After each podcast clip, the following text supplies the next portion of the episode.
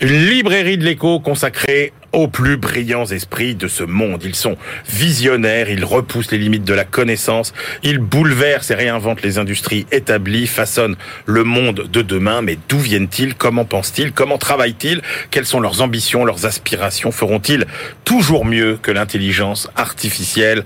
Réponse avec nos deux invités. Béatrice Mathieu, bonjour. Bonjour Emmanuel. Béatrice, vous êtes grand reporter à l'Express et vous publiez avec Emmanuel Botta une enquête biographie sur celui qui incarne parfois jusqu'à l'excès ces, ces esprits euh, disruptifs. Elon Musk, c'est aux éditions Robert Laffont. Nicolas Martin, bonjour. Bonjour. Vous êtes euh, éditeur, vous avez recueilli pendant six ans les confessions des plus grands scientifiques dans votre émission La méthode scientifique sur France Culture et vous nous livrerez aussi tous leurs secrets. Béatrice, on commence euh, avec euh, ce fascinant personnage qui est Elon Musk.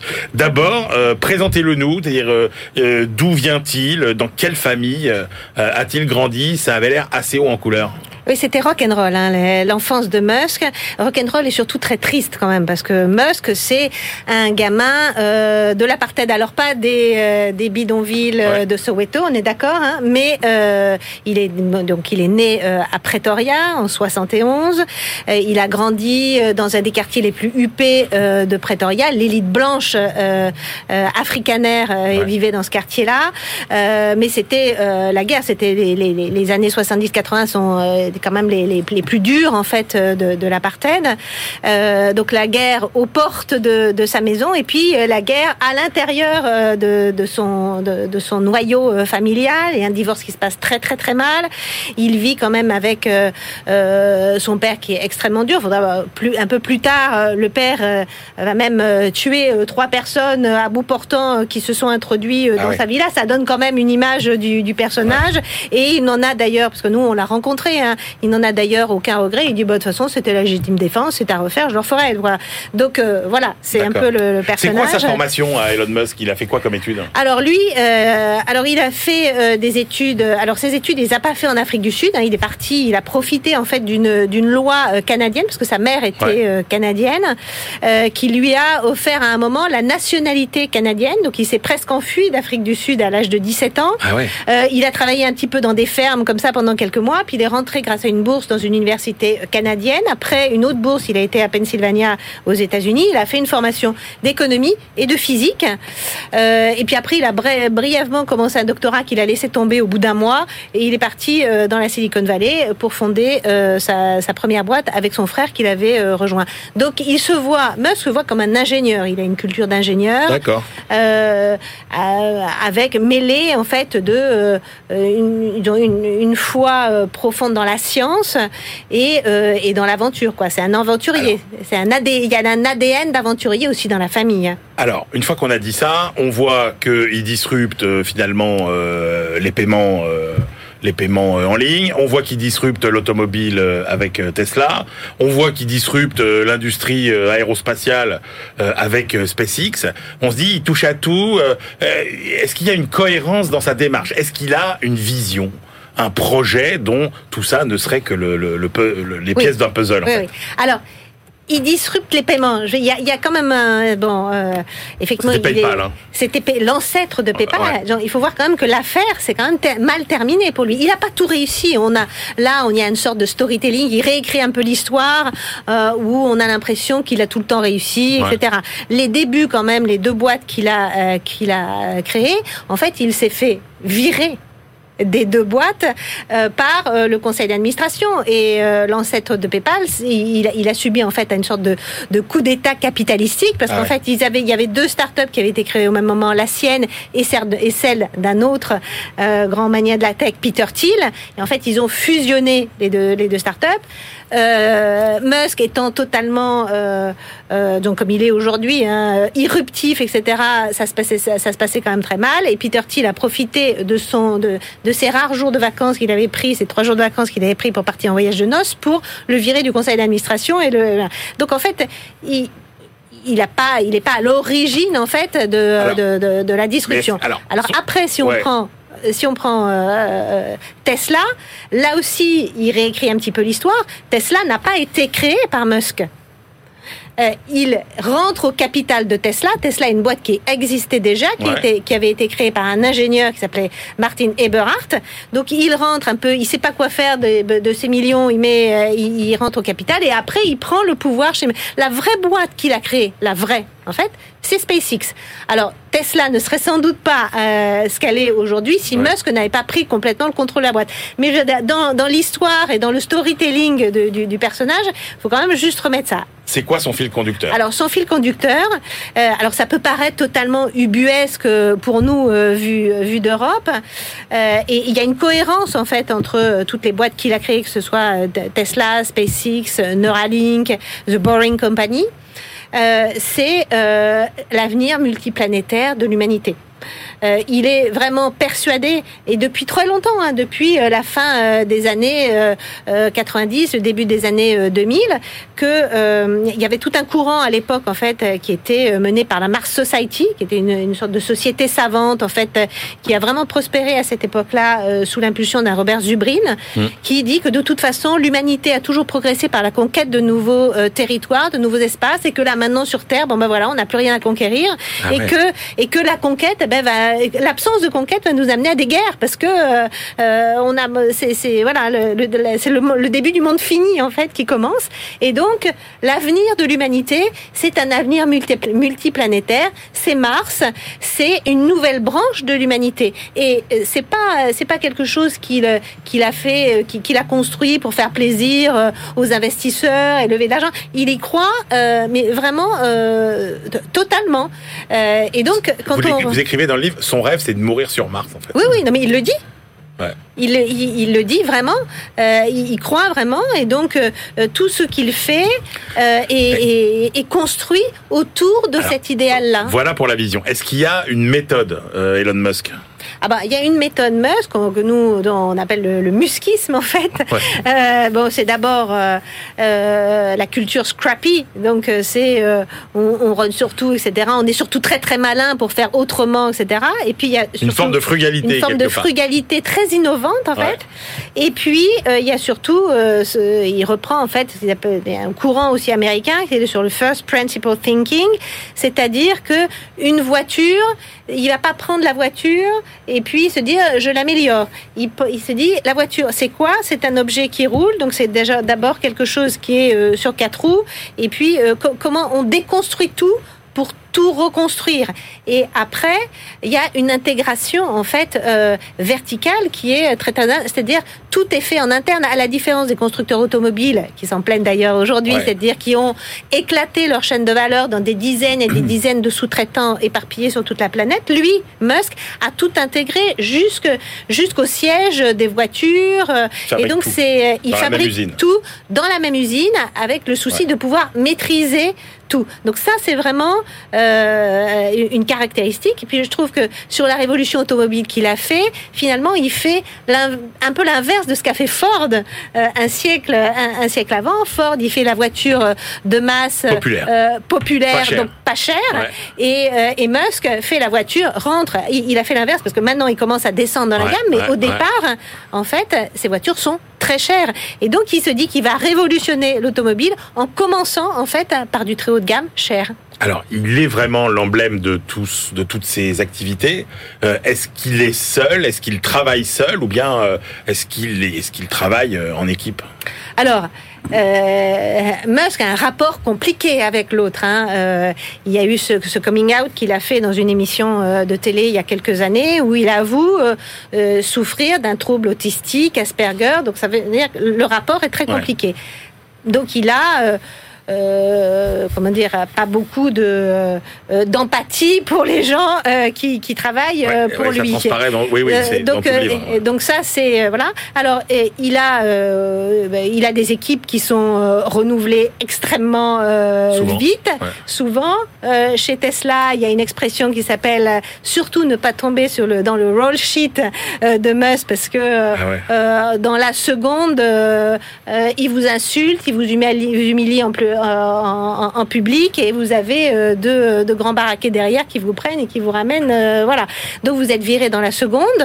Alors il y a quand même un financier qui le suit depuis longtemps, mais il est, c'est quand même malgré tout un homme, bon, évidemment très entouré parce que vous n'êtes pas l'homme ou l'un des hommes les plus riches de la planète en étant vous avez évidemment une cour qui cherche toujours à être avec vous, évidemment. Mais malgré tout, c'est quand même un homme qui est seul et qui décide seul et qui ne supporte pas qu'on dise non parce qu'on ne dit pas non à Elon. D'accord. Euh, alors il a aussi euh, euh, la tentation d'intervenir dans le débat public. Hein. C'est ce qu'il fait avec Twitter, dont on n'a pas encore parlé. notamment, c'est quoi son corpus idéologique Alors, Il est anarchiste, il est libéral, il est libertarien. Alors voilà, souvent on se trompe en disant c'est le chef de file des libertariens. Euh, bon, euh, moi je pense qu'il est, euh, il y, a, y, a, un peu de tout dans Musk, c'est ça qui est assez fascinant. C'est-à-dire, Musk, c'est très bien. Alors, les règles, la loi, il frise la loi en permanence. Il, est sur la, la, la, ligne rouge. Exemple, la Gigafactory qu'il a construit à Berlin. bon, il n'a pas attendu le permis de construire pour la pour la construire. Il a dit ça me ça met trop de temps. Moi, allez, je construis mon usine sans le permis de construire. Il a fait des premiers essais sans attendre, sans attendre en fait le feu vert de la des, autorités euh, euh, d'aviation euh, américaines. Donc, donc la, loi, c'est quelque chose qui ne respecte peu ou, pas. Et, puis, il n'y aurait pas Musk s'il n'y avait pas eu l'État américain. Donc, euh, donc le soutien de l'État américain, la subvention, les crédits et le système, euh, le système de commande qu'il a fait euh, sur les lancements, qui fait qu'il a cassé le marché. Pourquoi il a cassé le marché? Parce que le gouvernement américain lui a acheté ses lancements très chers, ce qui lui a permis de faire ses lancements privés à des prix complètement cassés et, et Ariane ne pouvait pas suivre. C'est pour ça qu'il a d'une certaine façon presque tué Ariane commercialement. Euh, donc, euh, euh, il y a une imbrication aujourd'hui, pour un, un, vrai libertarien, se détacherait de l'État. Il y a une imbrication entre SpaceX et la NASA qui est extrêmement forte et ils sont codépendants en fait. Magnifique, voilà, pour tout savoir sur ce personnage fascinant qu'est euh, Elon Musk. Alors des, des personnages fascinants, vous en avez rencontré, euh, vous aussi Nicolas Martin, tout au long euh, de vos rencontres avec ces grands scientifiques. Il y en a une vingtaine qui sont interviewés dans le livre. La particularité, c'est que vous avez bâti un questionnaire, finalement, une structure commune. Et là, évidemment, alors vous dites, la première question que vous êtes posée, c'est quand même, est-ce que tous ces gens qui inventent, qui créent, ce sont des, des, des, des humains comme les autres? C'est ça, oui, parce que enfin, si vous voulez, en, donc pendant six ans, j'ai tenu une émission euh, quotidienne euh, de vulgarisation scientifique sur France Culture qui s'appelait la méthode scientifique. Et donc j'ai vu, j'ai fait un calcul rapide. Euh, j'ai dû voir entre 2000 et 2500 personnes se succéder à mon micro pendant ces six années. Et, et vraiment, au fur et à mesure de ces entretiens, vraiment est apparue cette question de me dire mais qu'est-ce qu'est-ce qui différencie ces gens-là de moi? Enfin ou de nous en fait, euh, euh vulgus pecum. Est-ce que les scientifiques euh, sont construits différemment? Est-ce qu'il faut, je sais pas, un ticket d'entrée? Est-ce qu'il faut une configuration particulière pour devenir un scientifique de haut niveau? Et, donc, alors, si, si, si, la réponse était oui ou non, ce serait bien trop simple, Emmanuel. Voyons. alors, je vais vous dire, ce que je peux vous dire, ce qui est intéressant et ce que je trouve assez passionnant, c'est qu'il n'y a pas de ticket d'entrée. Et ce qui est intéressant, dans, dans, parce que donc j'ai pris en, en, tout 17 personnes dans 17 disciplines à qui j'ai appliqué un questionnaire à peu près similaire pour essayer de comprendre non seulement d'où vient une vocation scientifique, qu'est-ce qui fait qu'à un moment donné on décide de devenir euh, physicien théoricien, anthropogénéticienne ou informaticienne. Euh, et puis ensuite, comment se construit la pensée? Et ensuite, comment on travaille? C'est-à-dire, qu'est-ce que c'est qu'une anomalie? Qu'est-ce qui se passe quand on, quand on est confronté à un échec? Est-ce que euh, est-ce qu'on a besoin de silence? Est-ce qu'on a besoin d'écrire? En quel langage on pense? Bref, j'ai vraiment essayé de scruter, vous voyez, d'ouvrir la boîte noire un peu euh, de, du, cerveau de, de, ces scientifiques. Et euh, la, on a, on a souvent encore aujourd'hui l'image de ces grandes chercheuses ou ces grands chercheurs enfermés dans leur tour d'ivoire. En disant, c'est des gens qui la blouse blanche, le labo, la blouse blanche, le labo, et puis et puis les prouvettes. C'est ça. Et puis, et puis, et puis le, le, commun des mortels, c'est loin, ça ne les intéresse pas, ils sont coupés du monde. Et eh ben en fait pas du tout. Et c'est ça qui est passionnant, c'est que ces gens-là sont des gens absolument comme vous et moi, sont des gens qui ont traversé euh, bien des épreuves, des échecs. Alors d'accord, mais est-ce qu'entre eux ils sont pareils ou pas C'est-à-dire qu'en gros, dans leur capacité, à est-ce que vous avez découvert des, des points communs Alors. ou bien est-ce que chacun a son chemin? Alors oui, il y a des points communs. Et je vais vous dire quelque chose d'assez euh, d'assez satisfaisant, me semble-t-il, en tout cas euh, pour ce qui me concerne, c'est qu'il y a vraiment quelque chose qui revient très fréquemment, c'est l'importance, le rôle essentiel que peut jouer à un moment donné, dans toutes ces carrières-là, un enseignant ou un prof, du primaire à l'université. C'est-à-dire que beaucoup d'entre elles et eux, à un moment donné, sont confrontés à un prof ou un enseignant ou à une prof qui leur dit tiens, tiens, tiens, ou là il y a quelque chose qui est en train de se passer, tu veux pas qu'on aille fouiller un peu ou qui leur donne l'envie, qui leur donne la passion. Prenez Alain Aspect, qui est prix Nobel de physique. Ouais. Alain Aspect, l'idée qu'il a pour son expérience pour résoudre les inégalités de Bell, pour prouver l'in- l'intrication quantique, je vais pas aller plus loin que ça, et ben en fait, il s'inspire d'une expérience qu'il a faite au lycée avec son prof de physique. C'est-à-dire qu'il a l'idée de l'expérience qui lui vaut le prix Nobel grâce à un prof de lycée. Et ça, on se rend compte que c'est vraiment, vraiment quelque chose d'important. Et, euh, et voilà, je pense que pour les, les enseignants, Voilà. les profs, mais même dès la primaire qui nous écoutent aujourd'hui, dire que euh, leur rôle et leur, leur, leur vigilance, euh, surtout dans un contexte d'enseignement qui, on va pas se cacher, n'est pas forcément très simple euh, pour la profession enseignante en France, et bien sans prof et sans prof un peu ouvert, un peu attentif, ben on n'a pas de grand scientifique demain. Sachant, si je vous taquine un peu, que certains ont les profs à la maison déjà. Alors, Certains ça, sont enseignants. Ah, Laurence de Villers, par exemple, elle exemple. raconte très bien. Mais oui, mais regardez. Elle dit, euh, moi, mes, mes parents, c'était des, c'était des Ou scientifiques. Yvagide. Ou- Oui, mais, ouais. mais ça aussi, c'est l'autre, c'est l'autre enseignement de ce, de ce livre et de ces entretiens, c'est que on a absolument toute l'échelle des catégories socioprofessionnelles. Vous avez des scientifiques qui viennent de ce que j'appelle, euh, avec un clin d'œil évidemment, une aristocratie intellectuelle. C'est-à-dire des gens, effectivement, comme ou, ou, euh, ou Laurence de Villers, qui viennent de familles qui sont déjà euh, dans le milieu de la science ou dans le milieu des arts ou de la création, parce que ça aussi, c'est un autre enseignement. Entre scientifiques et artistes, Ouais, il y a parfois une sûr. feuille de papier à cigarette. Mais il y en a d'autres comme Alain Aspect, une fois de plus, qui vient d'un milieu modeste de, de, de, euh, d'instituteurs. Étienne Gis, qui vient d'une famille modeste également, qui est aujourd'hui secrétaire perpétuel de l'Académie des sciences, tout de même mathématicien, excusez du peu, qui viennent de familles très modestes. Et donc, a priori, il n'y a pas de ticket d'entrée euh, socio-professionnel ou socio-culturel. Une des questions qui m'a passionné, est-ce qu'il y a un moment Eureka? Ah ben c'est évident que quand on pense à la science et aux grands découvreurs et aux grandes découvreuses, on se dit Eureka, j'ai trouvé Ouais. euh, l'image, l'anecdote, c'est celle de Poincaré qui a l'idée de son théorème en montant dans l'omnibus. Et c'est intéressant parce que c'est Yves Agide euh, qui est euh, neuroscientifique euh, qui en parle notamment.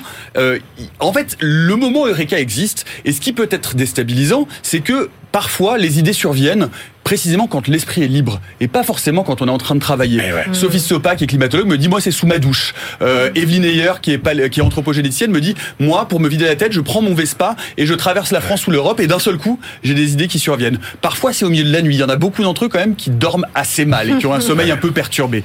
Mais c'est ça qui est passionnant, c'est qu'en fait ce moment Eureka, il ne peut arriver que parce que il y a d'un- au début et ça c'est un autre point commun, beaucoup de lectures. C'est des gens qui sont Ouais. ardus à la tâche. Ouais. Il faut lire, lire, lire, lire. Se nourrir. Euh, Carlo Rovelli, qui est pour moi le- le- le- l'un des plus grands physiciens contemporains qui répond ici, dit en fait, il faut, il faut explorer un mur, le mur des connaissances. Il faut le scruter pour voir la moindre petite fissure, la moindre petite craquelure, le connaître par cœur. Et à un moment donné, quand on connaît par cœur ce mur, on voit une fissure dans laquelle on peut mettre un doigt et d'un seul coup, on peut repousser et gagner un centimètre de connaissance. Ouais. Donc, euh, avant le Eureka, il y a surtout un travail acharné. Vous citiez Yves Agide.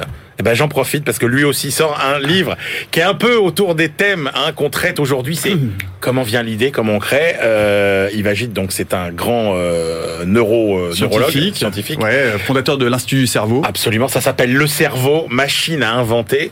C'est absolument passionnant ce voyage euh, à l'intérieur du cerveau. Une autre question qui m'a passionné, que vous leur avez posée, euh, est-ce que dans votre discipline, le temps des grandes découvertes est derrière nous ou devant nous? Qu'est-ce qu'ils vous répondent? Alors là aussi, les réponses, les réponses sont assez diverses. Globalement, globalement, euh, la, la- la majorité estime que le temps des grandes découvertes est encore à venir. Euh, C'est-à-dire que c'est aussi ce qui est fascinant avec la découverte scientifique, c'est que lorsqu'on trouve une réponse, on ouvre 10 questions, 100 questions ou 1000 questions supplémentaires. C'est-à-dire que il n'y a pas de limite au champ de la connaissance. Ça aussi est quelque chose de très beau et euh, ça fait partie des exemples que j'aime beaucoup. Euh, Jean-Jacques Hublin, qui est euh, paléoanthropologue, professeur au Collège de France, qui a tout de même, excusez du peu, reculé de 100 000 ans l'apparition d'Homo sapiens en découvrant les, les, les, les, les, les- les fossiles de Djebel Irhoud au Maroc. Et ben Jean-Jacques Hublin, il dit, moi, il y a quelque chose qui, euh, qui, qui change tout dans ma vie, c'est l'idée qu'à un moment donné, quand on est scientifique, on va être la première personne et la seule personne de l'humanité à voir pour la première fois cette idée. Ah ouais. On va faire, on va faire avancer un peu la connaissance, pas seulement d'un secteur, mais de la connaissance humaine générale. Et ça, c'est absolument magnifique. Mais vous voyez que ces gens-là sont très très humains. Ils ont des obsessions, ça les empêche de dormir la nuit. Ils ont des échecs parce que je leur pose la question de l'anomalie, de l'échec, de la fausse piste. De- à quel moment on décide quand on fait des recherches depuis 5 ans, 6 ans, 7 ans, de se dire on s'est trompé. Vous imaginez ce que ça Est-ce qu'ils se représente découragent parfois? Alors, ils le disent. Il y en a quelques-uns qui, euh, qui, à un moment donné, ont envie de baisser les bras. Il y en a qui s'accrochent. Bref, c'est une palette d'êtres humains qui nous ressemblent. En fait, moi, ce que je trouve super, c'est que, effectivement, ce fossé qu'on peut imaginer entre les scientifiques et nous, à la lecture et moi, avec ces entretiens, et surtout ces entretiens qui reflètent ce que j'ai vécu pendant six ans, on se rend compte que vraiment, c'est des gens qui rencontrent exactement les mêmes soucis que nous. Alors, quand même, Laurence de Villers, grande spécialiste de la relation entre l'homme et la machine, elle a une phrase que vous mettez en exergue, qui est terrible. Elle dit l'informatique a gagné en rapidité, pas le cerveau humain. Ouais. Et vous me voyez venir. La question, c'est est-ce que l'homme va garder une spécificité ou bien est-ce que demain, l'intelligence artificielle sera capable d'inventer euh, plus que l'homme ou bien est-ce que ça va rester quelque chose de profondément euh, humain comme dit euh, euh, Damasio il y a, y, a, y a- il y a quelque chose dans, dans l'homme qui n'est pas juste limité au cerveau qu'on présente souvent comme une euh, comme un ordinateur mais qui est lié au vivant Bien sûr. et, et, et qu'est-ce qu'est- comment vous tranchez ce débat? Alors, bon, je, sais- je suis bien peu de choses pour le trancher. Si vous voulez mon opinion personnelle, qui ne vaut que ce qu'elle vaut, c'est-à-dire la mienne, euh, et euh, pour avoir parlé, pour avoir beaucoup traité ces questions d'intelligence artificielle, euh, on parle, on parle d'intelligence artificielle et il y a le mot intelligence dedans. Et j'avais fait, euh, je me souviens, une émission où on se demandait si l'intelligence artificielle n'était-elle finalement pas bête euh, et pas plus bête que nous. Parce que qu'est-ce que c'est que l'intelligence artificielle? Ce sont euh, des ordinateurs, euh, des machines qui sont très très bonnes et qui excellent à une tâche. Ouais. Et c'est formidable quand euh, une- un ordinateur peut permettre à un médecin sur une radio, sur une radio, sur une, une radiographie ou sur un scanner de distinguer des choses que l'œil humain lui ne voit pas. Mais à aucun moment euh, ce scanner sera ou cette machine sera capable d'émettre un diagnostic global. Mais il y a quand Vous voyez ce que je veux dire, c'est que la créativité fascinant. humaine pour le moment elle est irremplaçable Oui. et je pense qu'elle va l'être pendant Oui. encore longtemps. Alors, moi, il y a une question que je me pose. Euh, on est hors bouquin, mais euh, tous les très grands spécialistes français du sujet, prenez Yann Lequin, prenez. Laurence de Villers, etc., qui connaissent quand même le sujet, ils vous disent, mais non, l'intelligence artificielle, euh, c'est pas, c'est- bête en fait. Mais c'est bête, globalement, encore Oui, aujourd'hui, mais de l'autre si côté, c'est impressionnant. Oui, mais sauf que de l'autre côté de l'Atlantique, en Asie, vous avez des gens qui vous disent, ça va tout bouleverser, c'est Mm. une machine infernale, euh, c'est une créature Frankenstein, etc. Euh, c'est quoi la vérité? C'est un outil, Emmanuel. L'intelligence artificielle, c'est un nouvel outil. Vous savez, quand l'informatique, quand les ordinateurs sont arrivés, quand la puissance de calcul a commencé à augmenter, on, a- on avait déjà ce, ce, ce- ce débat de savoir si l'ordinateur allait, remplacer l'être humain. Ça fait très longtemps. Alors évidemment, aujourd'hui, grâce au, réseau de neurones, euh, grâce euh, à, un certain nombre d'avancées et, et surtout l'augmentation de la puissance de calcul, ça devient de plus en plus impressionnant. Quand on pense par exemple à ChatGPT ou euh, aux intelligences artificielles qui sont capables de générer des images, ben oui, on commence à s'approcher de quelque chose d'un peu vertigineux. Mais n'oublions pas que ce sont des outils qui sont des outils qui sont contrôlés, programmés par des êtres humains. L'intelligence, c'est-à-dire la conscience, qu'on appelle l'intelligence artificielle forte, on en est encore extrêmement loin. Considérons que ce sont des outils extrêmement performants, qu'on a beaucoup de chances de les avoir et qu'il faut les exploiter au mieux. Merci beaucoup à tous les deux. Euh, je rappelle vos livres. Nicolas Martin, La naissance du savoir dans la tête des grands scientifiques. C'est aux éditions Les Arènes. Béatrice Mathieu avec Emmanuel Botta, Elon Musk. L'enquête inédite, c'est aux éditions Robert Laffont. Et puis je vous recite le livre formidable de Yves Agide, Le cerveau, machine à inventer. Comment naissent les grandes découvertes? Euh, On n'est pas très loin, de, vos sujets. C'est chez Albin Michel. On se retrouve tout de suite pour la deuxième partie de cette librairie de l'écho. BFM Business, la librairie de l'écho. Emmanuel Le Chypre. On se retrouve pour la deuxième partie de cette librairie de l'écho. Nous la clôturons comme de coutume avec nos chroniqueurs, Benaouda Abdelhaim et sa moisson euh, d'études glanées dans le monde entier. Et puis euh, Alexandra Paget, notre bibliothécaire, qui nous emmènera euh, à Cannes aujourd'hui, puisqu'on vient de clôturer le festival du cinéma. Mais tout de suite, on retrouve nos critiques attitrés. À ma gauche, Christian Chavagneux, éditorialiste à Alternative économique et critique aussi, évidemment, dans les mêmes colonnes. Et puis ma droite, Jean-Marc Daniel, professeur émérite à l'ESCP Business School, critique attitré de la Société d'économie politique, dont il est même désormais le président. Euh, un menu gastronomique aujourd'hui, euh, messieurs, puisque presque sans vous concerter, vous avez choisi euh, deux livres autour euh, de cette euh, grande euh, valeur française. On commence avec vous, Euh, Christian Chavagneux, le livre de Christelle Delassus, euh, chez Flammarion, Joséphine Dickem. On connaît bien le nom de famille, on connaissait moins le prénom. Exactement. Alors, vous savez, on, on a parlé avec Jean-Marc d'un livre de Camille Desjardins sur ces femmes entrepreneuses au XVIIIe siècle, parce que l'histoire du capitalisme français jusqu'à présent été très masculine. Et en fait, en cherchant bien, on s'aperçoit qu'il y a plein de femmes grandes chefs d'entreprise au cours de notre histoire. Eh bien, pour le XVIIIe siècle, voilà encore euh, une femme euh, à ajouter, Joséphine euh, Di- Dickem. Alors, j'étais très étonné par le style déjà, parce que la- la- l'autrice est une professeure d'université, Ouais. et c'est pratiquement une biographie romancée. Ça se lit Ah comme du petit lait. Euh, alors, en même temps, on a, on a les Comme un inconvénients des... terme plutôt, Christian. Oui, bien sûr. Avec modération, avec modération, euh, avec comme un, comme un bon sauterne, avec en même temps les, les, les inconvénients et les avantages, à savoir que visiblement, non seulement on a la correspondance de cette Joséphine, mais en plus on a ses livres de comptes.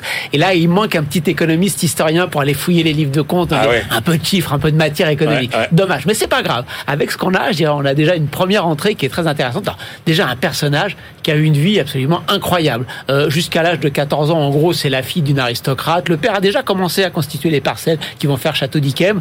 Mais alors, 14 ans, a la petite vérole, plusieurs jours entre la vie et la mort, leur sort complètement grêlée. Elle perd sa mère très jeune. L'année d'après, elle perd son père. Quelques semaines après, elle se marie avec le mari que son père lui avait choisi. Il se trouve que le gars est pas si mal. Euh, il va faire le commercial. euh, il va, il va amener le vin à, la cour de Versailles parce que lui est très présent à la Ah cour ouais. de Versailles. Thomas Jefferson est un des grands clients. Mais oui, quand absolument. C'est, quand même, c'est quand même intéressant. Absolument. Et il va, il va quand même donner, parce qu'à l'époque, on est obligé de faire ça, il va donner l'autorisation à sa femme de gérer l'entreprise, parce que normalement, comme c'est lui le mari, c'est lui qui doit gérer. Mm. Il va avoir la sagesse de lui donner.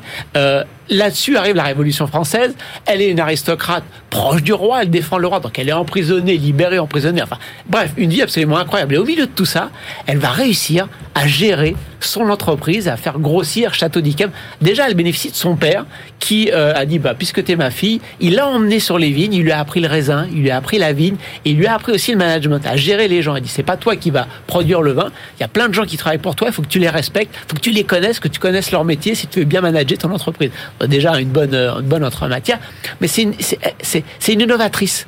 Euh, elle va pas arrêter d'innover. Normalement à l'époque, on produit le vin, on le laisse vieillir, on le vend aux négociants et qui le font vieillir. Là, si on faisait vieillir nous, il va prendre en qualité, on va pouvoir le vendre plus cher. D'ailleurs, après la Révolution, elle va Ouais. vendre du vin qu'elle avait euh, en fût d'avant la Révolution et qui a bien, bien, bien mûri et qu'elle va pouvoir vendre à un prix absolument extraordinaire.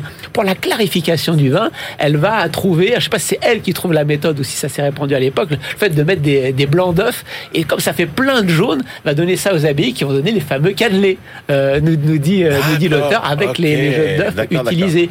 Elle pense à mettre le vin en bouteille, à mettre une étiquette sur la bouteille pour dire voilà pour pour avoir sa marque euh, commerciale. Elle va même euh, réussir à- à faire un choix qui est pas évident pour une chef d'entreprise ou pour un chef d'entreprise de dire je vais augmenter le coût de ma production parce que ça va augmenter la qualité. Bref, on a une chef d'entreprise avec une vie incroyable. Moi, ce, ce livre, il m'a passionné. Bon, Jean-Marc Daniel, euh, votre chauvinisme bordelais fait que vous avez dû adorer ce livre. euh, Ah mais j'ai adoré ce livre. Écoutez, tout un tas des communes dont elle parle. Moi, j'ai passé mon enfance à faire du vélo dans ces communes. Bah oui. Prégnac, euh, elle parle un peu de Sainte-Croix-du-Mont qui est de l'autre côté par rapport à Sauternes de la rive de la Garonne. C'est c'est c'est c'est mon pays. Mais alors, je je partage à peu près l'avis de de Christian. C'est-à-dire que il y a quand même des aspects un peu superficiels. On aurait aimé en savoir un peu plus sur les comptes. Elle parle de la famille qui est associée, c'est-à-dire Jean Garros et son fils qui euh, à Bordeaux sont connus. C'est on, on dit c'est sans sans Jean Garros, il n'y aurait pas de, de d'Ikem. Jean Garros qui va effectivement la, la, la conduire à adopter l'histoire de la pourriture noble, c'est-à-dire dans l'innovation, la vraie innovation, l'histoire du blanc d'œuf et c'est pas elle, le cannelé est avant elle, mais elle vraiment c'est la pourriture noble. Ça c'est véritable. C'est Jean Garros qui lui dit il faut regarder ça de près Le et voilà, exactement. Et on va faire ça, et ça va aussi un peu en Alsace, mais c'est véritablement la grande caractéristique de, euh, du Sauterne. Les, encore une fois, ce que je reproche, c'est que c'est il manque pas mal de choses quand même. Ça reste un peu superficiel. Dans le passage sur la Révolution, elle ne parle de Madame Talien que pour dire qu'elle avait lancé une mode. Enfin, quand même, Talien, il a mis un coup pour régler la ville de Bordeaux. Elle sort trois fois de prison parce qu'à chaque fois, on lui demande de payer. Et, euh, et donc, c'était des gangsters, les Taliens. C'était au nom de la révolution du jacobinisme, c'était un racket à côté duquel celui d'Al Capone avait des, traits humains.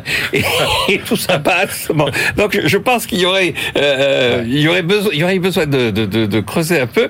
Et quant au style, effectivement, c'est écrit dans une langue extrêmement agréable. C'est du français, un peu suranné, mais sans, sans boursouflure, juste ce qu'il faut. Non, non, c'est un livre, effectivement, qui est un livre qu'il faut lire, tout en ayant conscience qu'il a quand même quelques limites. Votre choix, vous, Jean-Marc Daniel, après le liquide, euh, le solide, puisque vous avez choisi le livre de Bill François, Le plus grand menu du monde, chez Fayard. Exactement. Alors Bill François, c'est un jeune normalien qui a fait des études de physique et qui s'est passionné pour la biophysique, la physique des, des plantes, la physique du vivant.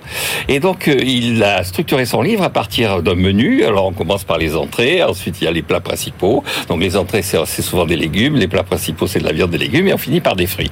Et à chaque fois il raconte des anecdotes sur la façon dont ces mets sont rentrés dans le circuit alimentaire euh, des hommes. En particulier au tout début, il rend hommage à un, personnage passionnant qui est Sébastien Vaillant, qui est le directeur, président directeur, enfin directeur du Jardin du Roi, du Jardin des Plantes, et qui va faire faire une révolution, un progrès colossal à l'horticulture et à l'agriculture à partir d'un pistachier. Alors, en deux mots, le, le, le chat de Perse est un grand admirateur de Louis XIV, la France et tout ça, il lui envoie un pistachier. On le plante au jardin du roi, au jardin des plantes, ouais. en espérant qu'il va y avoir des pistaches et il se passe rien. Et un jour, Sébastien Vaillant va chez un de ses amis qui a aussi un pistachier. Mais alors bon, alors il dit je vais regarder pourquoi je vais comparer mais les deux pistachiers pourquoi oh, qu'est-ce qui se passe? Pourquoi ils n'arrivent pas à donner des pistaches? Alors il coupe des branches dans le pistachier de son ami il va sur celui du jardin des plantes et puis il secoue comme ça et l'année d'après il y a des pistaches. Et il découvre qu'en fait dans les arbres il y a des mâles et des femelles et donc il y a une sorte de rapport sexué et qu'un des enjeux de la nature c'est de mettre en contact systématiquement les mâles et les femelles. Et à partir de là il analyse comment la nature met en contact un certain nombre d'êtres, d'objets, de plantes, d'animaux qui, sans des circuits, n'arriveraient pas à se mettre en contact. Autre anecdote, il raconte que effectivement, il y a une sélection naturelle sur les fruits qui est organisée notamment par les ours parce qu'ils cueillent les fruits et quand ils les trouvent pas assez sucrés, ils arrêtent de cueillir sur cet arbre. Quand ils les trouvent assez sucrés, ils se mettent à cueillir systématiquement et puis ils se promènent ouais. et au travers de leur déjection, ils font tomber les, les, les, les pépins et les ah graines ouais. des, des, arbres fruitiers en question et donc les fruits se répandent. Et alors toute dernière anecdote parce que c'est bourré d'anecdotes. C'est que ça d'ailleurs, ce ne sont que des anecdotes. Toute dernière anecdote parce que ça va rejoindre l'époque moderne, c'est que Steve Jobs est a été fasciné par un personnage qui s'appelle John McIntosh. Et John McIntosh est un agronome canadien qui s'est aperçu qu'il y avait des maladies sur les pommiers euh, américains. Et il a repéré le pommier qui était le pommier qui résistait à la maladie. Et il l'a fait vivre, il l'a entretenu, il l'a greffé, tout ça. Et tous les pommiers, normalement, d'Amérique du Nord viennent de ce pommier de John McIntosh. D'où le fait que Steve Jobs a appelé son entreprise Apple, Apple et qu'il a donné à son ordinateur le nom de Macintosh. C'est plein de petites anecdotes. Vous apprendrez plein de choses et surtout pour tenir dans les dîners en ville, chez des réunions de famille et tout ça, Donc, avec des histoires marrantes à raconter. Précipitez-vous vers ce livre. Bon, Christian Chavagneux, est-ce que ça va au-delà du propos de table? Non. non oh est, est non, livre. il est sévère. Ça c'est, va un livre, c'est un livre qui est franchement qui est, qui est bien écrit, Ouais. qui est souvent drôle, Ouais. qui est bourré d'anecdotes et on apprend mais une infinité de choses. Ouais. C'est juste que pour la librairie de l'écon, on se demande ce que ça vient faire là. Pour la librairie de l'agriculture, ça aurait été un livre parfait. mais c'est mais pas c'est- grave. l'agriculture, c'est un peu pas grave. Oui, mais bon, voilà. Donc on apprend plein de choses avec la, la météorite, les météorites qui sont tombées, qui ont tué les dinosaures. En fait, nous on s'imagine un paysage lunaire. Tout. Non, il dit c'est une explosion de fleurs. Il y en avait oui. partout euh, sur, sur, sur la terre. Et donc les animaux, les plantes ont commencé à, à tourner autour de, de ces fleurs et à vivre autour. C'est comme ça que c'est développé. C'est pourquoi on garde le goût de l'acidité. Ça vient du moment où on était poisson en fait, euh, où on avait le goût de l'acidité. Ça, ça encore euh, chez nous. Alors un truc qui m'a intéressé, c'est les tomates. Donc les grands professeurs diafoirus de l'université ont dit surtout, non seulement on les mangeait pas, mais les touchez pas. C'est plein de cochonneries. Et comme les gens ils lisaient pas le latin des docteurs diafoirus, ils se sont mis surtout dans le sud de la France, a mangé des tomates, trouvait ça très bon, et du coup, euh, bah, les professeurs d'université ont dû dire, bah, bah oui, bah en fait, euh, en fait, laissez tomber, c'est bon les tomates, vous pouvez, euh, vous pouvez en manger. Est-ce que vous aimez la mimolette? Parce que alors ça, l'anecdote sur la mimolette, parce que si vous aimez la mimolette, il dit le goût, vous savez d'où ça vient? Ça vient d'acarien, je cite, velu et grouillant qu'il y a dans le fromage et qui donne ce goût magnifique. Il y a des choses sur les noms aussi. Ouais. Il, il- il nous parle d'un personnage qui s'appelle Pierre Poivre. Et Pierre Poivre, grâce à lui en France, on a pu consommer de la noix de muscade, pas du poivre, c'est quand même dommage. Et la, la, la, la- les filets de dinde, si vous aimez les filets de dinde, on l'appelle filet de dinde parce que nous on croyait que l'animal venait d'Inde. En fait, en portugais, ils l'appellent Pérou parce qu'ils pensent que l'animal vient du Pérou. Et les anglo-saxons l'appellent Turkey parce qu'ils pensaient que ça vient de la Turquie. Donc vous êtes, c'est bourré d'anecdotes Bon, bah comme voilà, ça. bah, bien. adoré, en fait. oui, je me suis- adoré. oui. Je me suis bien amusé. Il y a quand même trois lignes sur l'agriculture, sur euh, l'économie pour dire les multinationales Ouais. se sont emparées de, de, de, de, de la bouffe et euh, réduisent considérablement euh, la diversité Ouais. alimentaire. Ça, c'est pas bon. Et il y a un chiffre.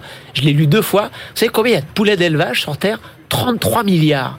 Il y a 33 milliards de poulets d'élevage sur ils vivent, Terre. ils vivent pas longtemps. Voilà, non, mais il a adoré en Donc fait. voilà, et, et puis on parle aussi, alors juste pour conclure, vous le trouverez, l'origine de l'impôt euh, d'entre les pays qui font du riz, du blé, Ah oui, du oui, maïs oui. et Eh bien, manioc. vous lirez ça dans le livre. Ne dites plus rien, Jean-Marc. Nous n'avons plus le temps. Euh, merci, messieurs. Allez, on retrouve euh, notre bibliothécaire Alexandra Paget qui nous emmène à Cannes. BFM Business, la librairie de l'écho. Les livres d'hier et de demain. Bonjour, Alexandra Paget. Bonjour Emmanuel. Alexandra Paget. Clap de début pour ce livre d'hier et de demain qui va nous raconter la grande saga des rapports houleux finalement entre le cinéma d'auteur, son financement, le ministère de la Culture, après le Festival de Cannes qui vient de se terminer avec encore un coup d'éclat euh, d'un euh, d'une réalisatrice La Palme de ce cinéma d'auteur lors de la remise de la Palme d'Or. Et donc, Alexandra, vous nous racontez ces rapports tumultueux, finalement, qui sont presque aussi vieux que le cinéma lui-même. C'est ça exactement dans, dans le bouquin que je vous présente aujourd'hui, hein, qui s'appelle donc Sociologie du cinéma par Aurélie Pinto et Philippe Marie. En fait, ils le font remonter quasiment à la tout début du cinéma, 1910 par là, Ouais. en France en tout cas, parce qu'on parle bien de l'exception culturelle française. hein. Et en l'occurrence, on passe donc euh, des, des, des grands, grands, grands films de Clouseau, etc., etc., dont on se souvient peut-être, euh, nous, on se- on s'en souvient peut-être pas les jeunes générations, mais en tout cas, c'était des films d'art, euh, des chefs-d'œuvre, etc. Ouais, mais c'était quand même populaire. Mais c'était quand a- même- Ils arrivaient à faire à la fois des films d'auteur et des films populaires. Bon, alors vous m'enlevez Ce qui de la- paraît de plus en plus compliqué Ouais, aujourd'hui. Vous m'enlevez l'eau de la bouche. Voilà, j'ai craché mon venin, C'était très populaire, mais en même temps, euh, c'était aussi de, de, de, de- vu comme des grands chefs-d'œuvre. D'ailleurs, ce en Ouais. sont de grands chefs-d'œuvre. Et puis ensuite, la nouvelle vague, bien sûr. Alors là, ça devient quand même un peu plus intimiste avec Godard, etc. Mais il y a Cannes, etc. donc ce sont des films qui sont considérés là aussi comme des exemples de l'exception culturelle française.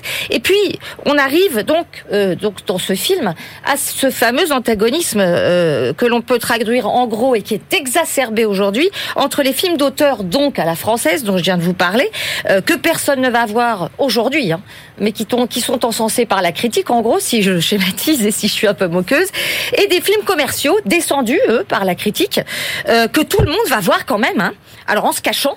Euh, ou pas d'ailleurs, exemple type Les Tuches ou Bienvenue chez les Ch'tis. Et eux, alors, ils sont jugés consternants, mais on fait avec ça des millions d'entrées et ça permet de subventionner les autres. La question, c'est celle, euh, Alexandra, de l'avenir de l'exception culturelle à la française. C'est ça. Et c'est exactement ce qu'a dénoncé euh, Justine Triel, hein, dont le film, euh, vous venez d'en parler, euh, a été palmé euh, d'or cette année Ouais. et qui, selon ses détracteurs, a été financé, donc ce film, bah, par nos impôts. Et donc euh, cette euh, cette réalisatrice, elle a fustigé une logique de marchandisation qui s'immisce dans les logiques de financement du cinéma français. L'exception culturelle française, c'est-à-dire que le principe qui accorde à la culture en général et au cinéma ici un statut particulier qui préserve les films d'une logique purement commerciale et des règles du marché seraient en déshérence, selon elle. On crée un système pour les protéger, ces films, euh, de protection de ces secteurs et c'est financé par l'industrie même du cinéma. Oui, parce que la critique qui consiste à dire ces films sont financés par nos impôts, c'est pas tout à fait vrai. Mais non, c'est faux. C'est même, c'est même complètement Puisque faux. c'est en fait c'est les recettes globales euh, en grande partie qui financent. Et oui, mais c'est bien euh, le problème. Les recettes du cinéma, des Voilà, autres films. c'est-à-dire quand on dit Justine Triel, elle est gonflée, elle, cr- elle crache dans la soupe parce qu'elle crache sur un système qui la nourrit. Et en plus, son film a été subventionné à fond euh, sous prétexte que c'est un film d'auteur. Euh, Peut-être, mais en l'occurrence, de toute façon, ils ont tous les aides du CNC parce que c'est le CNC. hein, Oui, mais justement, euh, Alexandra, la question c'est est-ce que euh, euh, l'équilibre que fait le CNC dans son financement est juste ou pas C'est-à-dire que on sent que le reproche c'est finalement est-ce que le CNC ne finance pas de plus en plus des films euh, grand public au Alors, détriment d'un cinéma un peu plus euh, ça. euh, pointu C'est-à-dire qu'en fait, le grand reproche, c'est que le CNC financerait de plus en plus de films bankable à plus de 10 millions d'euros de budget. C'est d'ailleurs un, un degré euh, fixé par le, CM, par le CNC lui-même. Des films qui sont beaucoup plus rentables, qui font beaucoup plus d'entrées, séduisent un beaucoup public beaucoup plus large, hein, que des œuvres plus confidentielles. Et donc, le CNC, lui, négligerait, selon donc euh, la Palme d'Or, euh, les films à petit budget. Je termine autour de 3 ou 4 millions d'euros. Euh, des films dont- donc qui, euh, eux, euh, ne sont pas des blockbusters et donc échappent complètement aussi à la, à la réutilisation, à la diffusion sur les plateformes. Si vous voulez savoir tout sur ces rapports cinéma d'auteur, cinéma commercial et le euh, CNC qui les finance, donc Sociologie du cinéma par Aurélie Pinto et Philippe Marie. On retrouve tout de suite notre globetrotter Benahouda Abdelhaim. BFM Business, la librairie de l'écho. Les livres d'ailleurs. Cher Benahouda, bonjour. Bonjour. Benahouda, on s'intéresse à une autre forme de talent que ceux euh, des réalisateurs et des acteurs de cinéma, c'est ceux euh, des start-upers en Asie du Sud-Est. Oui, euh, les grands noms de la tech américaine, Amazon, Meta et autres, sont en train de licencier en, en Asie du Sud-Est, un peu partout qu'ailleurs, comme ailleurs dans le monde. Mais leurs homologues dans la région réduisent également les effectifs, comme par exemple l'Indonésien GoTo, euh, moins 12%. Euh, et pourtant, les startups, elles, du Sud-Est asiatique, continuent d'embaucher à tour de bras. Ah en oui. tout cas, elles essaient, parce qu'elles ont ce problème de recrutement. Euh, on est là dans un rapport co-rédigé par une plateforme de recrutement euh, et une société de capital risque qui sont basées à la fois euh, au Vietnam, à Singapour et en Indonésie. Et il y a une pénurie de forces vives euh, qui, qui est vraiment en train de s'installer. 86% des fondateurs de, de startups de cette région euh, recherchent à peu près tous les mêmes ingénieurs, les mêmes euh, experts en mégadonnées, et, et ceux qui gagnent, et ceux-là gagnent euh, en moyenne 38% de plus que leurs petits collègues qui sont euh, au département vente ou marketing. Euh, les startups du sud-est asiatique doivent lutter pied à pied avec des secteurs tout à fait traditionnels comme ceux des supermarchés ou des banques qui sont en cours de, de bascule digitale et qui recherchent la même main d'œuvre, euh, ce qui implique d'augmenter très fortement l'offre de rémunération. Un cadre confirmé dans l'ingénierie peut ainsi obtenir 220 000 euros annuels en salaire de base. Ah oui. Euh, les hausses ralentissent euh, relativement. Euh, les auteurs estiment qu'en Indonésie, on passe d'un rythme de plus 25-40% rythme annuel à plus 10%, euh, mais dans une configuration où l'économie euh, vietnamienne, par exemple, euh, manque chaque année de 100 000 nouveaux ingénieurs, donc une équation insoluble. De toute façon, il va falloir faire avec les forces disponibles. Et une piste est avancée euh, par les auteurs, c'est de mieux associer ces, ces nouveaux recrutés, ces, ces, ces forces vives au capital, donc à cet espoir d'une plus-value en cas de succès de la start-up. Dans la plupart des cas, ils constatent que seul un tiers des effectifs de, de ces entreprises en devenir se voient attribuer des parts de la société. Passionnant. On franchit les Alpes maintenant. Euh, Benahouda, euh, l'italianité, pouvoir d'influence et atout de l'Italie, le soft power à l'italienne. Exactement, euh, qui est euh, extraordinaire. Carlo Barbieri, euh, professeur à l'Université internationale de Rome, en a fait sa, sa spécialité d'étude et il le démontre euh, ici. Comment l'italianité, au travers d'une communauté élargie de 250 millions de personnes dispersées à travers oui. le monde, sert ce soft power, ce pouvoir d'influence euh, de leur nation d'origine ou bien de celle de, de- de leurs aïeux? Alors l'auteur part du propos de l'industriel Gian Felice André Roca, qui est le président du conglomérat italo-argentin Tech Int. Et selon lui, ce qui jusqu'ici permet aux PMI italiennes de, de demeurer compétitives malgré un défaut patent de dimension mondiale, c'est leur flexibilité culturelle dans mmh. l'absorption de, de l'innovation. Et cela provient en partie, selon l'auteur, d'un mode de vie à l'italienne qui perdurerait jusque dans la quatrième ou la cinquième génération euh, de ceux qui un jour ont quitté euh, la, la, patrie ah euh, en quête de, de, meilleure fortune ailleurs. L'histoire en regorge. C'est tout le sens aussi du discours du chef de l'État Sergio Mattarella en lien avec cette notion d'un capital socio-économique qui dépasse de très loin celui acquis dans les seules frontières italiennes contemporaines. L'auteur rapporte ainsi comment un ancien président du Conseil et ministre des Finances, Giuliano Amato, soulignait récemment dans, la revue de, réflexion italienne Aspenia que le pays n'est pas inclus parmi les protagonistes de la politique étrangère mondiale ou européenne, certes, sauf dans le cas où l'Italie euh, se place comme promoteur d'un projet, d'une proposition concrète, innovante. Le professeur Barbieri euh, évoque euh, alors une agrégation de ces quelques 250 millions d'âmes au profit d'un dialogue fructueux, je cite, d'un développement de la culture et également d'une valorisation du Made in Italy. Dans un livre tout aussi passionnant récemment paru aux éditions El Mulino, intitulé Bref, aperçu de l'Italie dans un monde à travers les faits d'économie, le directeur général de la Banque centrale italienne, euh, Francesco Rossi, euh, dépeint lui une combinaison de beauté et de bien vivre, je cite, avec le raffinement et la technologie et de l'élégance naturelle avec la créativité. C'est l'équation italienne. L'équation italienne qui fait rêver. Allez, direction les États-Unis, euh, Benahouda, où ça a l'air compliqué d'effectuer des opérations bancaires quand on est musulman. Oui, c'est un politologue américano-égyptien qui étudie à fond le sujet.